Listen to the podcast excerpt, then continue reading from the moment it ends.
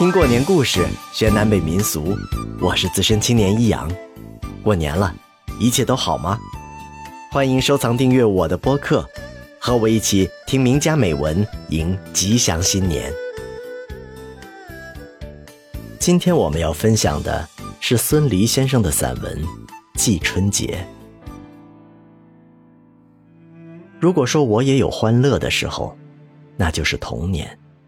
而童年最欢乐的时候，则莫过于春节。春节从贴对联开始。我家地处偏僻农村，贴对联的人家很少。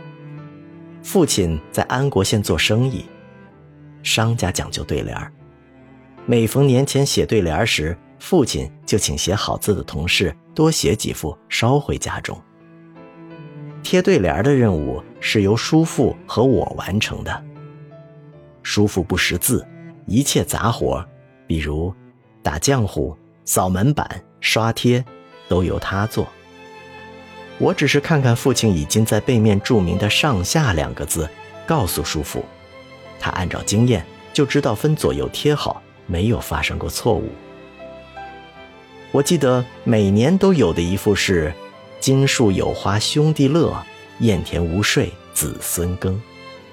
这是父亲认为合乎我家情况的。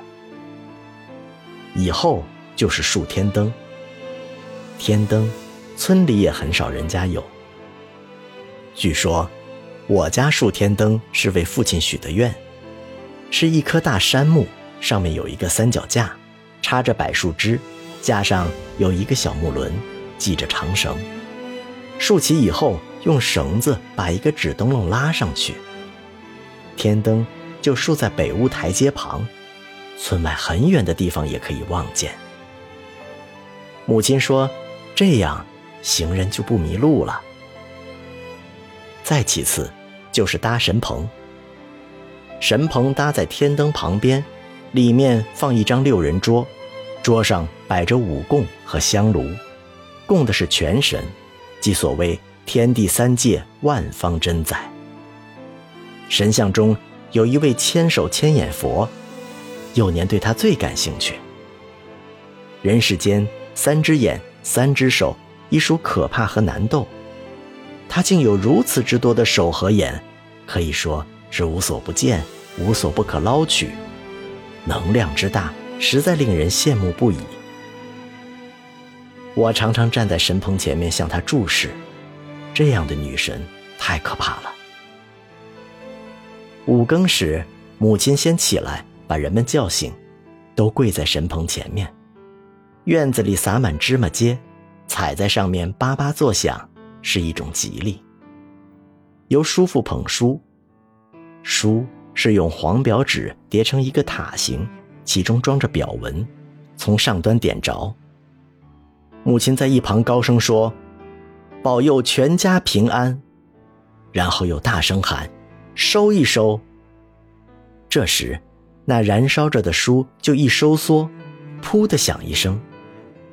再收一收，书可能就再响一声，响到三声就大吉大利。这本是火和冷空气的自然作用，但当时感到庄严极了，神秘极了。最后是叔父和我放鞭炮。我放的有小鞭、灯泡、熟子鼓，春节的欢乐达到高潮。这就是童年的春节欢乐。年岁越大，欢乐越少。二十五岁以后是八年抗日战争的春节，枪炮声代替了鞭炮声。再以后是三年解放战争，土地改革的春节。以后又有文化大革命。隔离的春节，放逐的春节，牛棚里的春节等等。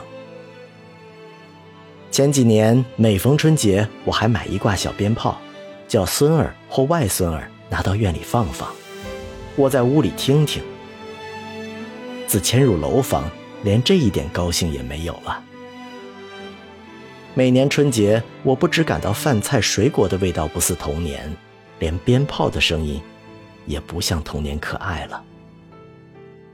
今年春节三十晚上，我八点钟就躺下了。十二点前后，鞭炮声大作，醒了一阵。欢庆已尽，生意全消，确实应该振作一下了。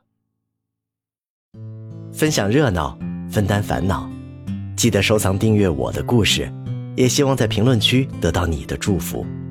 我是资深青年一阳，别忘了点赞哦。愿你新的一年一切安好。